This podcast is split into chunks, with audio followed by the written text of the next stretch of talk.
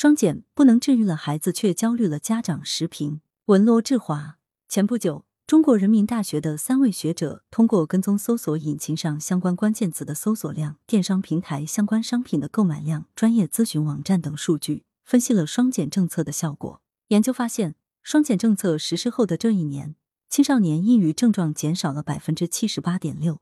然而，与孩子们逐渐轻松的状态相比较，父母的焦虑症状却在双减后明显上升。研究表明，增幅约百分之十二点八。七月三十一日，《经济日报》通过数据可以看出，双减政策治愈了很多孩子。这是因为学校不允许布置课外作业，学生的学业负担减轻，培训机构被关停，学生再也不用在培训机构之间来回奔波。此外，不允许考试或禁止排名等措施，还让学生的心理压力也明显减轻。再加上体育受到重视，学生参加锻炼和室外活动也相应增加，起到了野蛮其体魄的作用。事实上，不仅青少年抑郁症状明显减少，相信小胖墩、小眼镜等也有所减少。而另一方面，双减之下，部分家长似乎显得更加焦虑，因为在过去，孩子成绩不好可以选择校外培训，家长出钱就行。但现在，家长拿钱也找不到补习班，只能亲力亲为为孩子提供家庭教育。然而，不是所有的家长都有时间和能力为孩子提供家庭辅导。在双减为孩子们节约出来的时间空档里，倘若无法通过高质量的家庭教育来填充，部分家长为之感到焦虑，就在所难免。双减不能治愈了孩子，却焦虑了父母。为此，家长应该主动做出改变。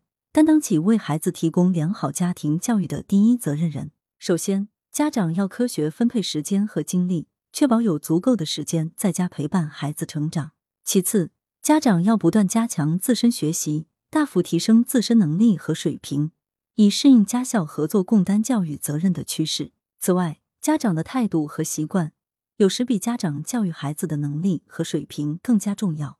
比如，家长注重自身学习。少玩手机，多看书，就更能培育出孩子的良好学习习惯。这其实要比向孩子传授多少知识更加重要。化解家长们的这类焦虑，社会也应提供一些协助。家长比过去更需要时间来陪伴孩子，单位就应该尽量避免计划外加班，减少家长在时间分配上的不确定。在教育子女的方法上，相关部门也应强化培训引导，给予家长以协助。让家长能够更好的掌握陪伴与沟通等技巧。治本之策，则是要均衡分配优质教育资源，力推进素质教育，提升职业教育的含金量等。当孩子的成才之路更加丰富多元，家长的焦虑就会相应减轻。双减意义重大，对于教育势必产生积极而深远的影响。但就眼前和单个家庭而言，部分家长一时难以适应而感到焦虑，也是值得重视的一种现象。双减是教改方面的大手笔，家长的类似苦恼或许只是小问题，但只有解决好了这些细节问题，方能为双减扫清障碍，并卸下应试教育压在学生和家长肩上的重担。羊城晚报时评投稿邮箱：wbsb@com。来源：羊城晚报羊城派。责编：付明图，谢小婉。校对：何启云。